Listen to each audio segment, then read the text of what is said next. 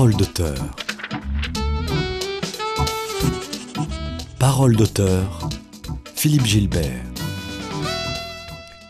C'est une équipe éclectique pour un match atypique, une, mêlée de belles plumes qui témoignent de leur enseignement des valeurs d'une culture qui leur tient à cœur. Ici, les joueurs manient la fiction avec la virtuosité des trois carrels, pratiquent avec brio les plaquages rédactionnels et les passes de nostalgie. C'est un véritable festival de rock littéraire sans en avant de style, de drop de philosophie oblongue, de chistera de nouvelles dont les chutes nous plaquent l'esprit. Ils s'interdisent toute cravate rédactionnelle, néanmoins ils savent mettre des caramels émotionnels au lecteur, mais toujours avec fair play.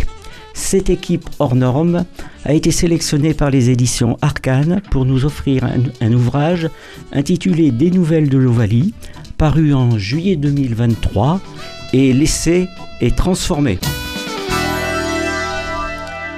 Bonjour à nos invités, bonjour euh, Nicolas Rivière, Bonjour Philippe. bonjour Pascal Dessin, Bonjour. bonjour Brice Torresillas Bonjour. et bonjour à nos auditeurs. Merci à vous d'être là aujourd'hui. Euh, nous allons donc euh, essayer de parler de, des nouvelles de l'Ovalie euh, en essayant de, de donner des nouvelles fraîches à nos, auditeurs. Alors j'ai une première question. Euh, vous avez fait ce, livre en équipe et j'ai constaté que c'était une équipe de 10, pas de 13 et pas de 15. Alors qu'est-ce qui s'est passé? Faudrait, euh, faudrait demander à, Marie-Pierre Vieux, qui, est- qui s'est occupée de la. C'est notre sélectionneuse. Donc, euh, peut-être que certains se sont fait porter pâle, j'en sais rien. Peut-être qu'on essaie de lancer un nouveau type d'équipe. D'accord. Néanmoins, néanmoins Ouais. on pourrait jouer à 10 avec les mêmes règles que celles du rugby à 15 en enlevant les deux ailiers et toute la troisième ligne. Et ça permettrait peut-être d'ouvrir quelques espaces dans lesquels euh, on pourrait tous s'engouffrer, notamment Brice, euh, avec son physique de demi-mêlée qui aurait plus de- d'espace. De quoi. 2000 mêlées malades. hein. C'est une solution. Ça serait une solution. Euh, Pascal de Saint, euh, y a-t-il une équipe, un, un capitaine dans cette équipe? Ah ben non, je pense pas, parce que ça a été fait un peu individuellement quand même. Hein, chacun a écrit ou euh, a, apporté sa contribution à, à cette idée qu'avait ma l'éditrice Marie-Pierre Vieux. Donc non, il n'y a, pas- il y a pas de capitaine, non. Voilà. Non, par contre, il faut noter qu'il n'y a qu'une seule femme. Il n'y a qu'une seule Alors, femme. on va peut-être euh, lui offrir le capitanat. Voilà. Alors, on, on- on- on va revenir euh, sur les participants. Il n'y a qu'une seule femme. Et j'ai compris qu'il y avait aussi euh, un seul joueur euh, professionnel. Absolument. Et pour la première fois, c'est inédit. C'est Johan Le, le Bourris. Pour, pour la petite anecdote, j'ai un beau-frère qui s'appelle Xavier Péméja, que tous les amateurs de rugby euh, connaissent, puisqu'il a entraîné Bourgoin, Bayonne, Montauban et désormais Nevers. Et je l'ai appelé à la rescousse en lui disant Est-ce que tu connaîtrais un joueur qui a envie de, de taquiner la muse? Et, et il m'a dégoté ce Johan Le Bourris euh, qui s'est fait une joie d'écrire. Avec d'ailleurs un très beau résultat. Ben, écoutez, euh, on transmettra. Alors, comme vous vous, vous vous connaissez, puisque vous faites partie de la même équipe, je vais vous demander de, de vous prêter un petit jeu. Euh, J'aimerais bien que Brice présente Pascal très rapidement pour que nos auditeurs soient au courant. Ça va être réciproque, je suppose, parce que Pa- Pascal, je, je le vois blêmir, parce qu'il il- il connaît depuis peu Nicolas. Donc, euh, ben Pascal, euh, euh, c'est l'ami, j'ai envie de dire de toujours, en tout cas de, de- de très longtemps. Euh, je ne vais pas le présenter littérairement, parce que je suppose que tous vos auditeurs connaissent ces, polars, ces, vagabondages du côté de l'écologie ou du social en général. C'est un homme engagé, c'est un homme euh, d'écriture et c'est un homme de parole. Voilà. Alors j'ajoute pour nos, auditeurs que Pascal Dessin euh, est déjà venu nous rendre visite à Radio Présence et que très récemment il a enregistré une émission au sujet de son, de son livre l'affaire Jules Vatrin, 1886. Et que vous, on peut dire que vous êtes ici aussi à double titre par rapport à votre production littéraire, puisque vous avez produit un livre qui s'appelle Du bruit sous le silence en 1999 et qui se passe dans le milieu du rugby. Tout à fait, puis qui est à nouveau victime de son succès, car le voilà épuisé, à nouveau, après une belle remise en place en septembre pour la Coupe du Monde. Euh, voilà, donc c'est un livre, euh, oui, qui, qui est très toulousain, très rugby, mais rugby du siècle dernier. Euh, celui qu'évoque Nicolas Rivière dans sa, dans sa nouvelle. Euh, c'est voilà, c'est un demi de mêlée du, du Racing Club toulousain. J'avais travaillé avec un autre label pour être tranquille. Euh, et puis qui est assassiné en pleine rue, et ce qui est l'occasion du- d'une enquête policière au, au sens strict, c'est-à-dire que il y a un crime, meurtre en l'occurrence, enquête, deux, deux enquêteurs, à l'époque on disait encore inspecteur et commissaire. Euh, L'un venant du nord de la France, euh, qui n'y connaît pas grand-chose, l'autre euh, pur terroir, ancien rugbyman, et les deux vont mener une enquête un peu trouble, euh, et à la fin ça se termine un peu mal quand même.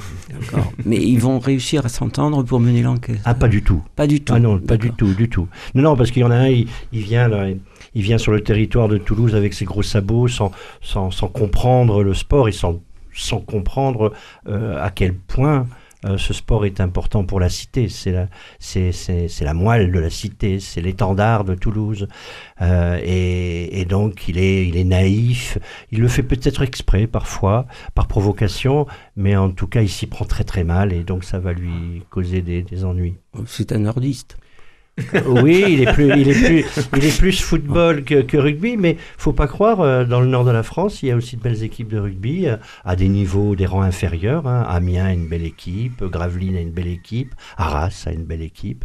Euh, je suis pas spécialiste, mais euh, mais euh, le rugby existe aussi là-haut. hein. Tout à fait, je plaisantais. Oui. Et j'ai découvert personnellement très récemment que Vannes avait une très bonne équipe aussi. Oui, il qui faut est- demander à, à Nicolas. Oui, je- qui, est, qui est actuellement leader de, de la Pro D2, hein, qui est la deuxième division euh, du championnat français, équipe invaincue pour l'instant, et qui donc, si sa trajectoire se prolonge comme ça tout au long de la saison, pourrait tout à fait euh, monter en top 14, ce qui serait absolument historique, puisque euh, on n'a pas en mémoire de club Loire-Atlantique ou Bretagne, venu de Loire-Atlantique ou de Bretagne, qui, est, qui a intégré l'é- l'élite réduite à 14 clubs du, du championnat français. D'accord. Donc il faut surveiller Vannes. Ah oui, oui, il faut surveiller très attentivement Van. ouais. Il faut pas rigoler avec ça. Oui, d'accord, jeu de mots. Vous l'avez compris, Nicolas, c'est quand même le, le grand spécialiste de, de rugby, comme le prouve également sa nouvelle. C'est le plus jeune d'entre nous, mais c'est lui qui a le plus d'expérience. Alors Nicolas, euh, qui choisissez-vous de présenter? Mais peut-être Brice, parce qu'effectivement, Pascal, d'une part, Brice vient de le présenter, par ailleurs, vos auditeurs euh, le connaissent euh, évidemment davantage que moi. Euh, Brice, je dirais que je le connais sous, sous différentes casquettes. Je ne sais pas s'il faut que je l'identifie sous la casquette du journaliste, qui est celle euh, qu'il portait quand je l'ai connu, celle du professeur, celle de l'écrivain, euh, celle du spécialiste en chanson, euh, pas que française d'ailleurs. Euh, voilà, donc il a cette, euh, cette triple ou quadruple identité. Et puis amateur de rugby, euh, évidemment, on a beaucoup discuté. Pour la pour l'anecdote, c'est grâce à Brice que j'ai pu intégrer cette équipe réduite à 10 d'auteurs de, de nouvelles. Et j'ai participé avec, euh, au début, quelques réticences, parce que je me demandais ce que j'allais bien pouvoir raconter. Puis finalement, Brice m'a donné carte blanche, comme je crois qu'il a été donné carte blanche à tous les participants de, de- de cet ouvrage. Et j'en suis très, très content. Donc je remercie Brice, après l'avoir présenté, de m'avoir invité dans cette aventure. Alors je précise aussi pour les auditeurs au, au sujet de Brice Torresilias euh, que nous avons eu le plaisir de le recevoir il n'y a pas très longtemps pour son ouvrage Comme une chanson qui était euh, paru aux éditions Arcane et nous avions passé d'ailleurs un, un excellent moment et les, les auditeurs nous ont fait des retours très positifs. Ah, ben, superbe. Voilà. Bien, alors euh, qui présente quoi? On- tout, tout le monde s'est présenté. ça y est, je, voilà, je- je pense ça, que, on- je l'un pense dans que le. Philippe, Bon. peut-être, en oh, quelques ben, mots. Voilà, en, en quelques mots, tout le monde me connaît, ou je l'espère, donc il n'y a pas de problème. Alors, euh, ce, que je, ce, ce que je voudrais préciser aussi, enfin, on, on l'a déjà évoqué, vous n'êtes pas les trois euh, et unique euh, co-auteur. Euh, il y en a 10 au, au total. Alors, on, on va les, quand même les citer. hein. J'aurais bien souhaité les avoir tous dans le studio, mais vous voyez que ça aurait été très difficile. Absolument. Alors, il y a d'abord Pierre Mélindes, qui est un écrivain tarné, euh, poète, qui a, qui a publié euh, un ouvrage qui s'appelle Les chemins de l'exil en 2021. Absolument, sur les réfugiés républicains espagnols et sous forme de poésie. Euh, ensuite, Johan Le Bourris, donc le, le rugbyman dont on a parlé tout à l'heure, qui, euh, si je ne m'abuse, doit être le, le plus jeune euh, auteur. Oui, ça, hein. doit être ça. Tout à l'heure, j'ai dit Nicolas, mais effectivement, je me suis trompé. Il y a, il y a plus jeune que Nicolas. Il y a, en fait, il y a de plus en plus de jeunes. Je ne sais pas si tu as remarqué, Pascal. Oui, oui. C'est possible. Oui, nous mesurons la différence euh, tous les jours, n'est-ce pas? Alors, il y a Laurent Blondiot. Euh, alors, lui, on peut dire quand même qu'il est un peu nordiste. hein. Oui, c'est un amateur de foot, d'ailleurs, si je ne me trompe. Euh, Voilà, c'est ce que j'ai lu. Et donc d'origine euh, lilloise, euh, qui est euh, un ancien communicant politique, euh, ce qui transparaît d'ailleurs dans, dans la nouvelle qu'il a écrite. Ensuite, on a Pierre Domingues, qui est écrivain et musicien bigourdan. Mhm. Euh, et qui a publié aux éditions Arcane 17 en 2020, je crois, Le Lézard et la Mosaïque. Oui, c'est un grand collaborateur. Et même, je me demande, euh, alors pardon si, si je me trompe, il me pardonnera, je me demande s'il n'est pas à la création aussi d'Arcane 17. En tout cas, il est, c'est un, un des piliers d'Arcane 17. Ensuite, donc, la seule femme de l'équipe, qui est la Toulousaine Laurence Bieberfeld, qui est au- auteur de Polar, si j'ai bien compris, et qui a notamment publié en 2021 Panier de crabes. Ensuite, Patrick Faure, euh, l'écrivain qui vit dans les Landes, et qui a publié La forêt m'attend également. Et enfin, Thomas Jiménez, écrivain, musicien toulousain, qui a coécrit euh, un roman euh, noir qui s'appelle Une plongée dans le noir, justement. Mhm. Bien, alors, euh, cette idée, elle est venue euh, de l'éditeur uniquement ou, elle est venue d'une de discussions que vous avez eues entre vous au préalable? C'est vraiment Ma- Marie-Pierre qui est à l'origine de, de tout ça. Alors, il- il est évident que c'était, ça faisait écho, ou plutôt ça annonçait la Coupe du Monde de, de- de rugby. Euh, et donc, euh, euh, les Arcanes 17, en fait, proposent régulièrement des, des- des recueils de nouvelles thématiques. Euh, j'avais eu la chance de... C'est comme ça d'ailleurs que j'ai connu les euh, Arcane 17 quand, quand elle m'a téléphoné pour me proposer de participer à une- un recueil de nouvelles qui s'appelle Mauvaise Réputation, qui est un hommage à Brassens. Et, et, là, de la même manière, euh, voilà, le rugby, comme l'a dit Pascal, c'est la moelle, c'est l'étendard, je reprends exactement tes mots, de, de Toulouse et de sa région. Donc, euh, ça nous, euh, Arcane 17, euh, le- le- les racines d'Arcane 17, c'est- Tarbes. Donc, c'est là aussi un, pays de rugby et ça, a paru tout naturel. Et partant de là, elle, elle, est, elle est partie en chasse des, des, des auteurs d'Arcane 17 ou d'ailleurs, comme c'est le cas de, de Pascal et de Nicolas, qui pourraient euh, euh, relever le défi. Alors Pascal, dites-nous euh, comment, quel est le processus qui fait qu'on accepte de se faire embarquer dans une aventure pareille? D'abord, on refuse. on refuse parce que j'étais déjà très très pris. Et puis, euh, quand on a commis un, un roman sur, le, sur, sur ce sport, euh, ce qui m'a pris énormément de temps, hein, plusieurs années, euh, de, de quête, d'enquête euh, et puis de rédaction, à l'époque, euh, ce fut exaltant mais aussi épuisant. Donc, on n'a pas tellement envie d'y revenir.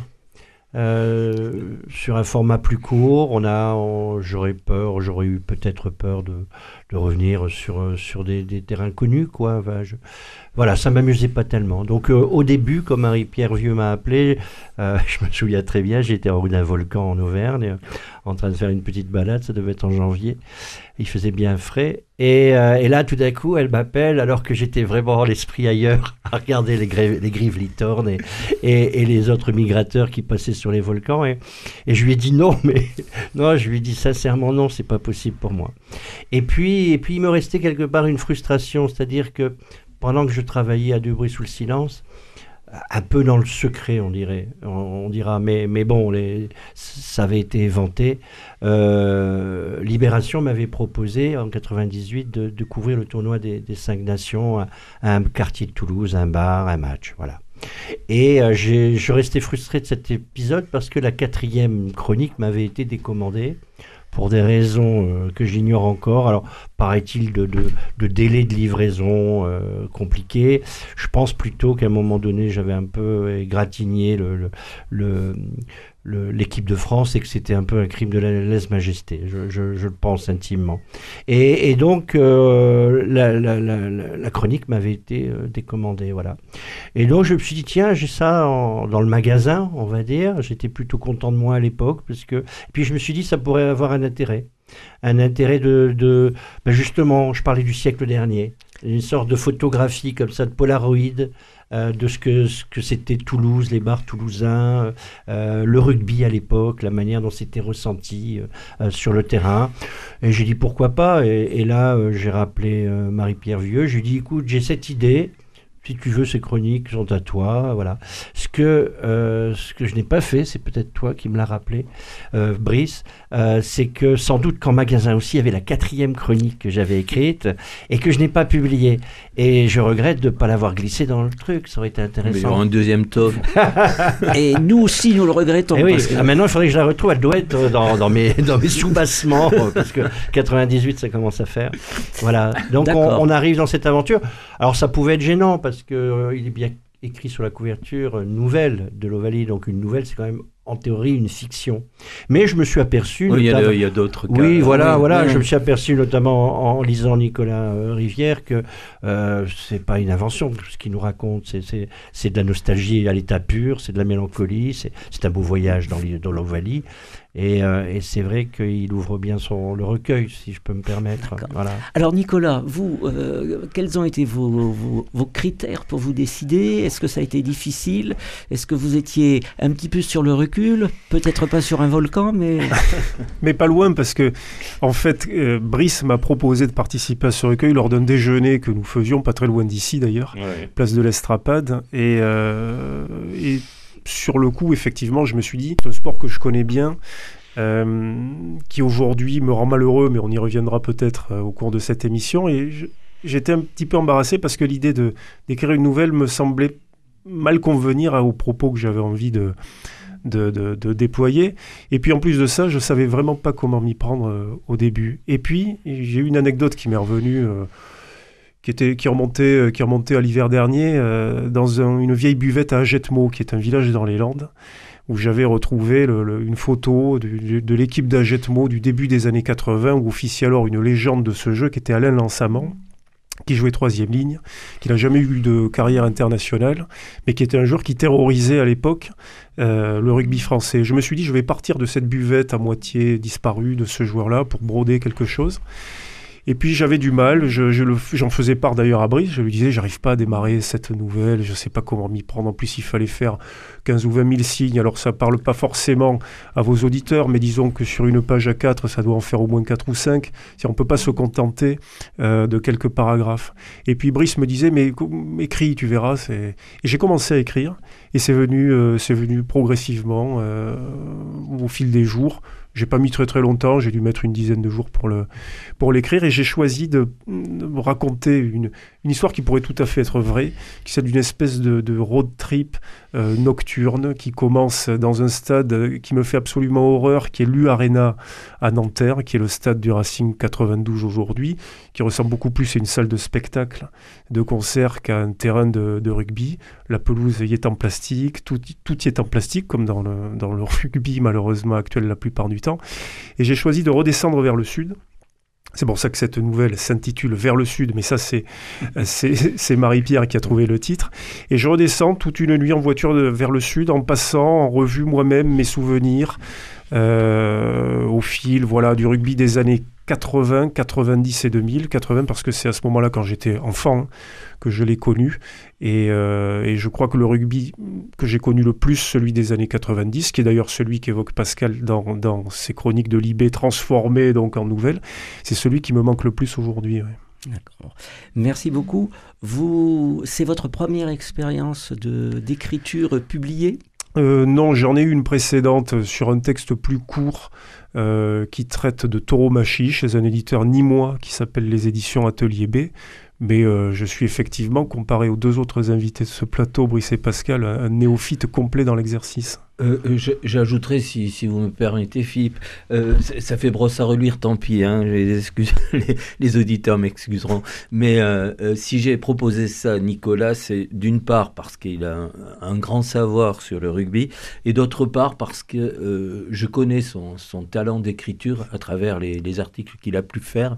Et il existe des gauchers contrariés, j'ai toujours considéré que, que, que, Nicolas était un écrivain contrarié. Je ne sais pas par quoi il est contrarié, j'ai peut-être des petites idées, mais euh, je suis persuadé et que, que, que c'est le début de quelque chose. Et en tout cas, j'en rêve. Très bien. Bon. Merci, Brice. je l'espère aussi. En, en, en, passant, je peux confirmer aux auditeurs qu'effectivement, euh, l'écriture est, est, est, très agréable et tout en finesse. Je vous propose donc la première pause musicale dès maintenant.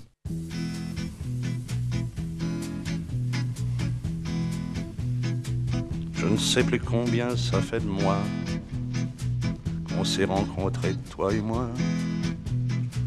Mais depuis tous deux, on se balade. On ne prend jamais le vent debout. C'est lui qui pousse et on s'en fout. Mon camarade, en avril, tous les prés sont verts. Ils sont tout blancs quand c'est l'hiver. En mars, ils sont en marmelade. Mais il y a pour deux vagabonds un coin des tables où il fait bon. Mon camarade,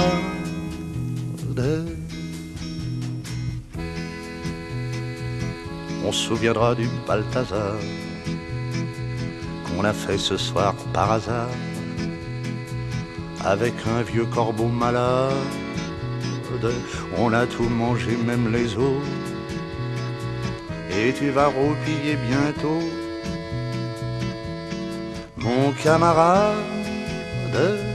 Là la première étoile qui lui, les grenouilles dans le fin fond de la nuit, en cœur lui font une sérénade. Les grenouilles ont des petits points d'or, dans les yeux, tu le savais, tu dors. Parole d'auteur.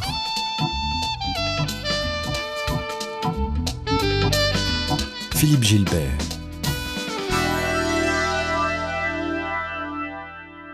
Nous sommes toujours en compagnie de Nicolas Rivière, Pascal Dessin et Brice Torresilias pour parler euh, et recevoir des nouvelles de l'Ovalie. Alors, euh, j'ai une question qui, me vient. Euh, on parle de l'Ovalie.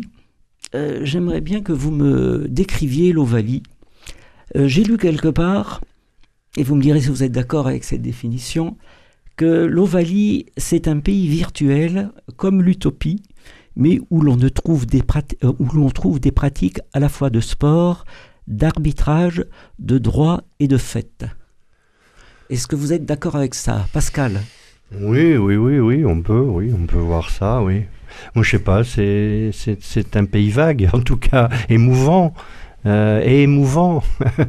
euh... Ce qui est peut-être intéressant, Pascal, c'est que tu dises euh, la manière dont tu l'as perçu, parce que tu arrives du Nord, toi, ouais, on ouais. t'en veut pas, mais tu arrives du Nord. Oui, mais enfin, il y a 40 ans de ça, maintenant oui, je suis non, imprégné. Non, non, mais malgré tout, tu, non, bien évidemment, je plaisante, mais il y a 40 ans, tu as dû, tu as dû découvrir cet univers-là, malgré tout. Oui, oui. Euh, bon, alors j'étais pas non plus un béotien parce que euh, toutes les familles euh, ont été bercées euh, l'hiver par les tournois des cinq nations à la télévision. C'était quand même un rendez-vous rituel dans, toutes les familles. Donc on, a, on avait la base. Moi, ce que j'ai découvert à Toulouse, c'est vraiment c'est le rapport au territoire, quoi. Comme aucun sport ne, ne, ne, ne crée de, rapport. Il n'y a pas de, il y a pas de, voilà. On a des villes autour de leur équipe de football, certes, mais ici, c'est plus encore, quoi, je trouve. C'est associé au territoire. Oui, oui, oui, complètement. Moi, la première fois que j'ai assisté au retour des joueurs après un bouclier de Brennus à Toulouse, j'ai euh, dit, tiens, euh, en, comparaison, j'ai le carnaval de Dunkerque, quoi. C'est-à-dire la pure liesse populaire, profonde, profondément ancrée dans, dans, dans, la terre, quoi. Et euh, ce que je n'avais pas ressenti même à Lens, que j'ai bien fréquenté, euh, le rapport à son équipe de football, c'est pas pareil. C'est, tout le pays est beaucoup plus fédéré autour d'une équipe de rugby en général qu'autour d'une équipe de football, me semble-t-il. Quoi. Alors après, l'Ovalie, c'est quoi moi? Mais il faudrait revenir sur, sur les raisons qui m'ont fait écrire ce livre, c'est-à-dire que je suis parti d'une provocation très rugbystique d'un ami rugbyman qui m'a dit t'es pas cap. Enfin, il y a la mise au défi, il y avait cette mise au défi là, tellement il me bassinait avec ce qui semble être justement euh, euh, les valeurs du rugby, euh, l'opiniâtreté, la solidarité, voilà, tout le monde ensemble, voilà, vers un même destin. Et puis au bout du terrain, il y a la terre promise. Et puis non, mais tout le folklore aussi, quoi. le, Ouais, ouais, ouais, ouais, Et une certaine poétique qu'on ne retrouve pas ailleurs. On va, on, va, on va y revenir. Euh, alors, Nicolas, pour vous, euh, l'Ovalie, qu'est-ce que c'est euh, Quelle est sa capitale? Je me demande, Philippe, si cette définition que vous avez donnée n'est pas celle de Daniel Herrero, qui est peut-être l'inventeur d'ailleurs du, terme Ovalie. Bon, Daniel Herrero, hein, ancien, ancien joueur de Toulon, hein, ancien entraîneur. Je vais vous avouer mes sources. C'est un petit ouvrage qui ou alors une petite émission, je ne sais pas, qui s'appelle Petite chronique du dimanche soir, ou qui s'appelait, dans laquelle il y avait euh, Michel Serres, Barbara Merle et Jean-Christophe Augier. Et je pense que la phrase est de Michel Serres. Peut-être qu'il, me semble-t-il, connaissait d'ailleurs bien Daniel Herrero, mhm. mais euh, c'est vrai, bon, pour revenir sur, sur cet entraîneur emblématique, tout le monde voit qui c'est, hein, c'est ce grand personnage avec les cheveux touffus, grisonnants et son fameux bandeau rouge qui, euh, qui parle très très bien de rugby, hein, évidemment, et qui, voilà, qui euh, mais, considère que l'Ovalie, effectivement, c'est un pays au contour tout à fait vague, mais où on partage ce même plaisir pour les rebonds inattendus de, ce ballon. Alors, vous me demandiez quelle est la capitale de l'Ovalie. Alors, en tant que Toulousain, bien évidemment, euh, je serais tenté de dire, de dire Toulouse, mais en tout cas en France, il me semble y en avoir plusieurs. Euh, on ne peut pas ne pas citer Béziers qui a été euh, un rouleau compresseur sur le rugby français pendant euh, toute la décennie des années 70 et au début des années 80. On ne peut pas ne pas citer Lourdes. Bon, ça, ça remonte évidemment aux années 50 et 60. Et puis, bien évidemment, euh, j'irai l'école montoise et l'école donc Mont-de-Marsan, avec les frères Boniface, avec Patrick Nadal. Jean Daugé bien avant cela Bayonne. Mais en tout cas, euh, quelle que soit l'implantation exacte de cette euh, capitale supposée, euh, le rugby, c'est quand même quelque chose qui est très ancré sud-ouest, et on le soulevait à l'instant avec Pascal. Et d'ailleurs, l'INSEE a fait paraître il y a très peu de temps une étude sur la démographie de la participation rugbystique. Et je crois que c'est le Gers qui a le département qui, rapporté à sa population totale, a le plus de joueurs de rugby. Et quand vous voyez la carte, donc la carte va des nuances blanches aux nuances violettes. C'est à peu près blanc partout, euh, disons de l'Alsace à la Bretagne, en passant et en longeant les Alpes, etc., en descendant vers le sud. Et puis alors, plus on se rapproche de ce quart sud-ouest, et là j'invente rien, mais alors plus c'est violet, et alors le, le, le, Gers, c'est violet à fond, à fond les ballons. Il suffit de regarder l'équipe de France, non Exactement, avec quatre ou cinq joueurs qui sont vraiment issus du Gers. C'est eux qui sont en tête. Brice, euh, quelle est la langue de l'Ovalie et quel est son hymne? euh, c'est difficile ça. Ah. Aidez-moi les copains. Euh, la langue, elle est truculente, elle a l'accent. c'est tout ce que je peux dire. Non, après, je vais, je vais dire les mêmes choses que, que mes camarades. Quoi. Il y a cette notion de, de, de, de, de solidarité. De, c'est vrai que euh, tu, tu, citais le, bouclier de Brennus à, Toulouse. Moi, je suis originaire de Castres et, j'ai vu ça dans les rues de Castres. Et c'est encore plus impressionnant parce que la ville est plus petite, donc c'est moins disséminé. Que, et on a l'impression qu'il y a d'une. Enfin, c'est de la folie furieuse et, exaltante, quoi. Même, même les gens qui, qui, ne regardent pas le rugby se retrouvent embarqués là-dedans. Et euh, voilà, c'est peut-être ça. Euh, je ne sais pas si j'ai répondu à la question, certainement pas, mais. non, je, je, pense qu'il n'y a pas de, de, réponse précise. Mais dites-moi, messieurs, là, dans, dans vos réponses, vous, vous m'étonnez un petit peu, parce que d'après ce que je comprends, c'est que les territoires, les noms que vous avez cités, ils sont tous français. Oui, mais alors, ce qui est le paradoxe, parce que effectivement, le, rugby est une invention euh, anglaise, hein, et c'est un sport qui est pratiqué, mis à part en France, en Italie et en Argentine, au Japon, dans d'autres pays euh, de second rayon, la Géorgie, voilà. Euh, mais c'est quand même un sport qui est trusté, euh, même si c'est une expression que je, que je n'aime pas beaucoup, mais par le par l'ancien empire britannique. D'ailleurs, la, la, finale de la Coupe du Monde cette année eh oppose, oppose l'Afrique du Sud à la Nouvelle-Zélande. alors, ce qu'il y a, c'est que les, les Britanniques partagent peut-être une même approche de ce sport qui est plus pragmatique que la nôtre, alors que la France, depuis euh, très très longtemps, euh, à tort ou à raison d'ailleurs, mais cultive une, un certain romantisme euh, à travers des expressions comme le French flair, tout ça. Le fameux panache. Oui, et ça ça, ça, ça, nous inscrit dans une forme de singularité, et comme en tant que latin, on aime bien cultiver ça, et qu'on a peut-être un peu aussi un peu d'orgueil, voilà, on a ce, ce décalage-là, mais c'est vrai que oui, c'est un paradoxe, on aurait très bien pu citer la ville de rugby ou ce sport est né ou d'autres d'autres contrées venues d'autres de, continents. Alors nous allons venir euh, à ces nouvelles. Euh, je voudrais pour les, pour les auditeurs euh, les passer très rapidement euh, en revue et vous me dites si vous êtes d'accord avec moi sur l'intitulé ou ce que j'en ai perçu. Alors, euh, la première nouvelle s'appelle Après le match donc de Nicolas Rivière. Et non pas vers oui, le vers sud. le sud qui était le titre initial. exactement. exactement. C'est pour, ça, c'est pour ça que tout à l'heure je, je cherchais. Euh, donc, euh, si je résume votre nouvelle, hein, c'était mieux avant avec un point d'interrogation, nostalgie. Ça c'est Nicolas, ça. Vous lui donnez n'importe quel sujet, ce sera mieux avant. voilà. Donc, vous êtes un grand nostalgique. Alors, ce qu'il y a pour, c'est assez vrai, mais pour préciser les, les, choses, en fait, je ne retrouve pas dans le rugby d'aujourd'hui ce qui me l'a fait aimer. Euh, je ne retrouve plus rien de sa poésie qui, quand j'étais en forme, me donnait envie d'aller euh, d'aller courir sur des terrains. Donc, je ne sais pas si c'était mieux avant, mais moi, j'ai l'impression de regarder une discipline aujourd'hui qui m'est totalement étrangère, qui a été gagnée par la science, par la technique, par la performance, par l'argent. J'ai eu l'occasion, euh, en tant que journaliste, d'assister à un match de la Coupe du Monde de rugby euh, à Marseille, hein, euh, au stade Vélodrome entre l'Afrique du Sud et les Tonga. J'ai regretté au bout d'un quart d'heure de ne pas avoir pris des boules caisses parce que vous avez une telle animation autour du match, un tel bruit, mais diffusé par la sono, je parle pas du bruit que font les supporters, que ça en devient un spectacle son et lumière absolument insupportable. Et moi, c'est ce que je, enfin à mon sens, et c'est ce que je souligne un petit peu avec l'U Arena dans ma nouvelle.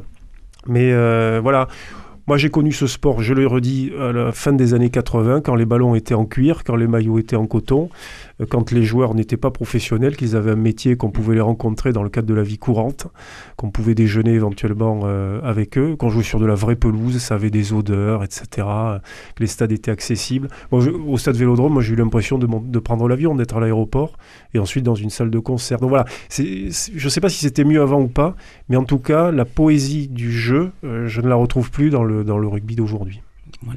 Et vous dites à un moment donné que plus on descend vers le sud, plus euh, il y a une, odeur spécifique au rugby. On, la retrouve parce qu'il y a encore évidemment du rugby dans des villages, hein, euh, dans des petites villes. Moi, je prends beaucoup plus de plaisir aujourd'hui à aller m'accouder à la main courante à l'île Jourdain, euh, au Toec, à Castelnaudary ou à Groyer qu'en allant au stade Ernest Vallon. Et ça, c'est pas, je dirais, c'est un simple constat que, que je fais. L'odeur du rugby, oui, on la sent parce qu'il y a encore des terrains partout. Tous les dimanches, on peut, on peut y voir aussi des jeunes, euh, euh voilà, des équipes de, de second rayon. Euh, vous avez, je sais pas combien il y a de divisions en France, mais si on intègre les championnats régionaux, vous avez peut-être 10, 12 ou 15 niveaux. Et là, je retrouve un peu ce que j'aimais quand j'étais quand j'étais enfant. Mais voilà, c'est pas, euh, je ferais pas passer pour un vieux con, c'est déjà le cas suffisamment. J'allais dire exactement la même chose. Non mais bon, alors euh, les, les auditeurs, les, les futurs lecteurs jugeront. Brice, euh, vous vous avez donc commis dans cet ouvrage une nouvelle qui s'appelle Au centre des poteaux. Euh, alors moi je l'ai ressenti comme à chacun sa passion, la relation père-fils, mais c'est peut-être euh, davantage aussi. Oui, en fait, c'est ça. C'est euh, contrairement à l'honneur que me faisait Nicolas en début d'émission, je suis pas un spécialiste de rugby. Je baigne dedans, mais j'ai j'ai finalement peu vu de matchs. Bon, j'en ai vu plus que plus que euh, quoi que la oui plus que la moyenne des gens bien évidemment voilà euh, familialement euh, je suis entouré de passionnés. Mais je vois qu'il y a un, fossé par exemple entre mon père c'est une fiction hein, et entre mon père qui est vraiment euh, qui, qui va avoir du mal à en choisir entre une fête familiale et, et un match de rugby et, et moi-même il y a donc il y a ce fossé sur lequel j'ai réfléchi et, et qui a donné cette nouvelle quoi entre un- effectivement un, un fils qui est plus passionné de littérature et un père qui est passionné de rugby Voilà, donc euh, les, les lecteurs verront effectivement le, le tiraillement euh, Mhm. très, euh, très profond ressenti donc par, le fils. Alors avant de, de passer à vous, Pascal, je vous propose une petite surprise, mais euh, dans la pause musicale, mais euh, puisque vous êtes des connaisseurs, je pense que la surprise va être de, de petite taille.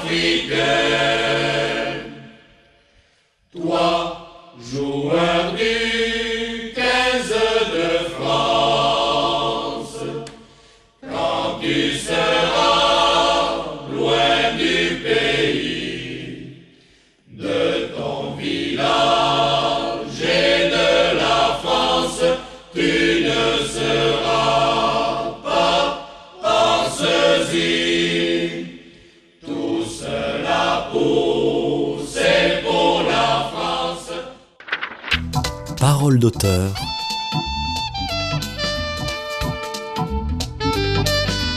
Philippe Gilbert.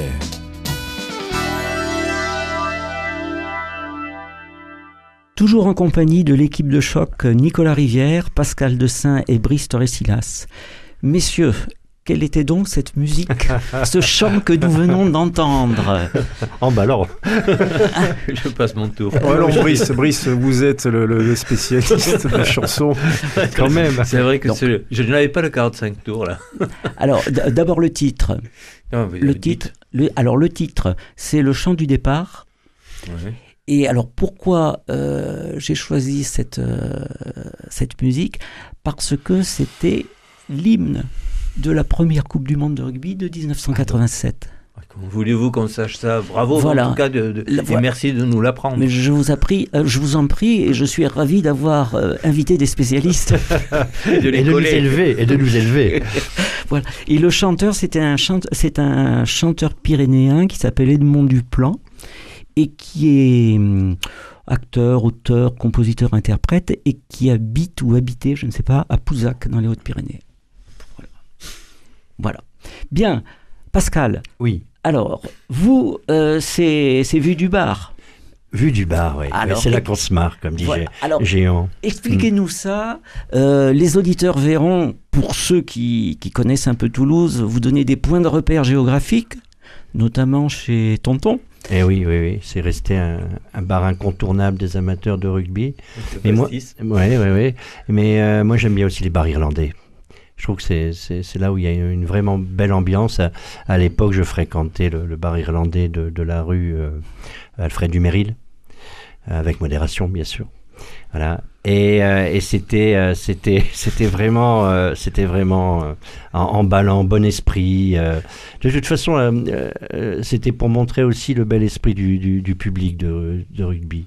On, se chambre surtout, on se provoque, on se taquine, on se bouscule un peu, mais mais avec les mots, pas pas avec voilà. c'est le c'est le bel esprit. Et euh, alors il y a toujours des débordements, mais moi j'en ai pas connu. Donc euh, les bars que je fréquentais étaient plutôt d'un certain niveau d'excellence, on va dire. Alors, avec, euh, je dois le dire, des, des, répliques, des répliques qui sont sans doute Je n'ai rien inventé. hein. passées dans la postérité. Ouais. Euh, le rugby, ça ne, se, ça ne se joue pas les mains dans les poches. Ouais, j'ai adoré ça, je m'en souviens encore. Je revois la tête du gars qui, avait- qui, qui disait ça au, au bar. Voilà. Et à la proclamation des, des résultats, vous écrivez On ne tergiverse jamais chez Tonton. Il lance au serveur euh, Sors-nous une bouteille de pastis, je crois que ça s'impose. Oui, parce qu'ils avaient le match s'était terminé justement sur le score de 51 à, à- à je ne sais plus combien. Zéro. À zéro. Oui, ben voilà. ouais, ouais. Voilà. Et des appréciations sur le, sur le type de jeu. Euh, bientôt, les mecs vont jouer en tutu. Ils sortent de ce match sans une égratignure. Ouais. C'est pas honteux. Ouais, ouais, ouais. De la part d'un gars qui est au bar tranquille. Peut-être que c'est honteux, oui. Mais il faut préciser que ce tournoi 98 euh, dont s'était emparé euh, Pascal avait vu l'équipe de France faire un grand chelem euh, en battant euh, d'abord l'Angleterre, ensuite l'Écosse à domicile et l'Irlande sur un match effectivement au Stade de France le 15 de France avait sans doute un peu euh, négligé. La copie avait n'avait pas été parfaite et c'est peut-être pour ça que vous aviez gratiné sans, sans, euh, sans le faire à mauvais esprit hein, euh, l'équipe de France. Et puis il y avait eu ce match à Wembley euh, à Londres, hein, parce qu'à l'époque Cardiff s'apprêtait à accueillir la Coupe du Monde de rugby, donc était en train de refaire l'ancien Arms Park. Et là l'équipe de France avait gagné euh, 51-0 avec des maillots, effectivement des joueurs qui étaient sortis avec un maillot qu'on pouvait immédiatement remettre dans la penderie ou dans le, ou dans le sac parce que ils avaient surclassé les, les Gallois. ouais. D'accord. Alors, euh, on, on ne va pas pouvoir passer toutes les, les nouvelles hein, En revue. Euh, c- C'est dommage. Alors, j'ai noté dans, dans ce livre qu'il y avait à la fois des, des appréciations, des, des ressentis communs. Euh, parmi les ressentis communs, c'est effectivement l'appartenance, le sentiment d'appartenance, la, la communauté, euh, l'entraide. Euh, et puis, il y avait quand même des, choses euh, parfois contradictoires sur les mêmes sujets. Le premier sujet euh, sur lequel j'aimerais bien avoir votre retour, c'est le sujet de, l'enjeu. C'est-à-dire que le match en lui-même, la mobilisation des joueurs et des spectateurs représente un enjeu. Et vous avez par exemple Pierre Mendelez qui écrit Ça se joue comme s'il y avait un enjeu autre que le jeu lui-même et peut-être le jeu de vivre sa jeunesse à sa bonne heure, le jeu JE. Mhm. Qu'est-ce que vous en pensez, Brice? Ouh là là, vous me posez une question. J'ai envie de transmettre la balle là. Euh, Dans cette émission, c'est autorisé. Alors je la transmets volontiers à Pascal, parce que, et- et, enfin, pour, pour, pour, euh, pour ne pas tout à fait me dérober, euh, l'en- l'enjeu euh, va bien au-delà du score. Voilà, c'est tout ce que je me permettrai de dire. Oui, oui, oui. Euh, alors, je ne sais pas si Nicolas sera avec moi, avec, dans en allant dans le sens de sa nostalgie. euh, c'est que je trouvais que ça avait moins d'importance à une époque quand même. Le- le- L'enjeu, c'était pas, c'était pas le même. Euh, Il n'y avait pas cette espèce de, de course à la gagne, quoi. euh, absolument, voilà, écraser l'adversaire. Par exemple, sur cette dernière Coupe du Monde, là, et je pense que ça a été une erreur tactique magistrale, la France contre la Namibie avait pas besoin d'écraser cette équipe comme ça. Pour prouver quoi? Euh, et d'ailleurs, on l'a payé puisque on a blessé un joueur qu'on aurait dû euh, protéger, Mhm. préserver. Pour moi, il y a une erreur de, de- d'entraîneur, abso- de sélectionneur euh, flagrante. Voilà. Et je pense qu'à une époque, ça se serait pas joué comme ça. On aurait là, on n'est plus vraiment dans le respect de l'adversaire comme on l'a connu dans un certain rugby. Voilà. En tout cas, moi, c'est le sentiment que j'ai. Oui, Brice? Oui, si je peux me permettre de te répondre, euh, ça me rappelle une, une discussion que j'avais eue avec, euh, avec euh, mon beau-frère Xavier Péméja, donc entraîneur, à, à propos justement de ces écarts des, des, des, des équipes qui terrassent euh, avec un nombre de points incalculable une autre équipe. Et il m'avait dit que le respect, c'était précisément de jouer à fond jusqu'au bout. C'était voilà, c'était c'était sa Oui, oui, vision oui, des ça- choses. ça, on peut le C'est-à-dire que mais- euh, lever le pied pour euh, Ah non, pas pour, lever le pied, pour, mais- pour- pour pas humilier l'adversaire, Mm. etc. C'était le prendre en pitié Mm. et donc lui faire offense. Et, euh, et peu importe s'il y a euh, ces, ces- ces scores Mm. pharaoniques, on respecte l'adversaire en donnant de soi jusqu'au bout. Je te dis ce qu'il Oui, m'a oui, dit. oui, Peut-être oui, qu'il. oui, euh, Oui, on le ressent plusieurs fois, hein, ce, ce- ce point de vue. Alors Nicolas, Mais je suis assez d'accord avec, avec Pascal à un détail près, c'est que quand on prend le cas de figure des derbies, les derbies qui opposent des équipes donc qui sont euh, distantes de très peu de kilomètres entre elles, euh, là vous apportez réellement euh, votre village avec vous, votre ville ou votre village. Je me souviens de, récits de Patrice Lagisquet et de Serge Blanco qui racontaient la demi-finale 1980, le quart de finale 1992 entre Biarritz et Bayonne. Et là, vous étiez sur un antagonisme extrêmement fort. Et c'était deux villes qui étaient, euh, j'ai pas envie de dire à couteau tiré, mais Si, euh, si, vous défendiez peut. le maillot euh, comme vous ne l'auriez pas défendu dans d'autres circonstances. Donc effectivement, peut-être que euh, l'élite aujourd'hui a transformé cet enjeu-là, disons avec des intérêts économiques, etc. Mais on retrouve encore ce- ce- ce- cette notion de clocher, d'appartenance extrêmement, euh, extrêmement fort dans ces, dans ces, dans, dans ces derbys-là. Moi, j'attends un match là, euh, avec beaucoup d'impatience. C'est le, le derby Lille-Jourdain-Lombès-Samatan. euh, qui va revêtir un véritable enjeu pour tous ceux qui y participeront. ouais. mais ce, ce jeu quand même, c'est quand même un jeu de combat, euh, de conquête, de défense. C'est un jeu guerrier, néanmoins. De plus en plus, paraît-il. C'est pour ça que ça engage effectivement à la fois, je le disais, ce- sa ville ou son village, mais aussi son propre corps. Et le fait qu'on s'engage à ce point-là dans ce jeu qui est, euh, oui, qui est, qui est un sport de combat, hein, et aujourd'hui un sport de destruction, Voilà, tu- euh, c'est ce que j'allais dire. C'est de fait plus en qu'on plus peut, on peut difficile. pas, euh, euh, on peut pas passer à côté de l'implication totale à la fois psychique, physique. euh, c'est très compliqué. euh, et oui, destruction, c'est- le terme. Je, moi, je ne sais pas dans quel état finiront ces joueurs. Bon, le, le- je reviens pas sur l'épisode Antoine Dupont, qui, avec une fracture de la tronche, rejoue dix jours plus tard une demi-finale contre l'Afrique du Sud. Bon, est-ce que on n'a pas oublié l'homme au profit du joueur? C'est une question que je me pose. oui, oui, oui. Tout- oui, d'autant plus que c'est bête à dire, mais personne n'est irremplaçable. La, la- Rochelle a été championne d'Europe, de- d'Europe sans Antoine Dupont sans- dans son effectif. Donc, je ne vois pas Mm. pourquoi on ne pouvait pas poursuivre sans lui. Euh, y a pas, y a... Mais bon, c'est un peu, voilà, on a besoin des idoles. C'est le Zidane du rugby en ce moment, donc euh, les journalistes aiment ça. Bon, Voilà, Oh. on, on- on est, on est dans un système euh, comparable à celui du foot maintenant. On est un petit peu dans le showbiz. Et euh, quelque part, c'est, de plus en plus prégnant. Et euh, est-ce que c'est pas depuis, euh, j'aime bien l'expression qui est employée par un de vos collègues, depuis l'industrialisation du rugby, euh, bon, eh bien, euh, on, a quitté l'amateurisme et donc on, on subit les contre-coups de l'amateurisme. Vous êtes d'accord avec ça? Mais c'est tout à fait vrai. Mais ce qui- ce qu'il faut souligner, c'est que le rugby a connu une révolution euh, en très peu de temps. Le rugby d'il y a 25 ans, le rugby est devenu professionnel officiellement en 95, mais il a fallu quand même quelques années pour que ce, ce- système-là se mette en place. Mais en l'espace de 25 ou 30 ans, c'est un sport qui a connu des bouleversements considérables. Quelqu'un qui n'aurait pas vu, qui aurait arrêté de regarder le rugby en 95 et qui le Mm. regarderait aujourd'hui, n'y comprendrait absolument plus rien.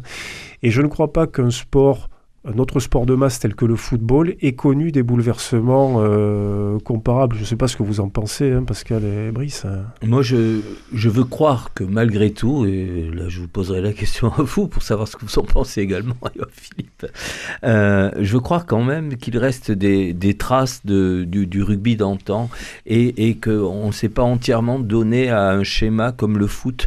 Euh, Il n'y a pas de hooligan au rugby. Il y a, Pas encore. Ah, oui, bah, voilà, j'ai- ta réponse. Alors donc, bah, voilà, je, je me disais moi qu'il n'y avait pas de hooligan et je me disais que euh, le rugby, même s'il y a des vedettes qui se détachent comme euh, Dupont dont, dont, on vient de parler, me semble animé dans le jeu d'un esprit plus collectif malgré tout que le foot. Oui, mais les réactions qu'on a vues, alors bon, les réseaux sociaux, c'est évidemment un monde virtuel à part, mais euh, les réactions qu'on a vues à l'encontre de l'arbitre de la, de, du match France-Afrique du Sud sur les réseaux sociaux, le déferlement de haine, est un indice qui, qui, qui pousse au pessimisme hein, par rapport à ça. Même si le, le, le rugby reste encore un peu un sport d'initié, et par conséquent euh, nous permet d'être momentanément peut-être à l'abri de certaines dérives. Mais, euh, mais oui, industrialisation du, sport, industrialisation de la fabrique des joueurs. Aujourd'hui, les joueurs sont fabriqués. Il suffit d'aller voir un entraînement des espoirs au Stade toulousain et de discuter euh, un petit peu au bord du terrain pour s'en rendre compte. Oui, le, moule, le moule a changé. Messieurs, nous arrivons bientôt au terme de cette émission. Alors, je vais vous poser une question extrêmement bateau. Je précise à nos auditeurs que nous sommes à l'avant-veille de la, de la finale. Et donc je vais naturellement vous demander à chacun d'entre vous un pronostic, mais que je voudrais argumenter, euh, si possible, de manière lyrique. moi, j'en suis absolument incapable. Euh, euh, je, j'espère, que je, que les All Blacks vont gagner je, peux, je peux parler d'un espoir.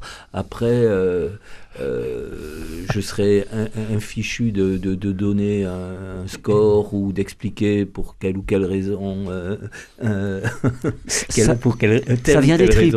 oh, ouais, oui, ça vient. Voilà, les, les All Blacks, c'est une équipe qui, qui m'a toujours davantage fait rêver que, que les Springboks, mais Nicolas Oui, je suis assez d'accord. C'est vrai que le jeu pratiqué par les All Blacks se rapproche sans doute euh, de l'idée qu'on s'en fait euh, nous en France. Par ailleurs, on les a affrontés en, match de poule. C'est, euh, me semble-t-il, l'équipe qui arrive avec le plus de fraîcheur.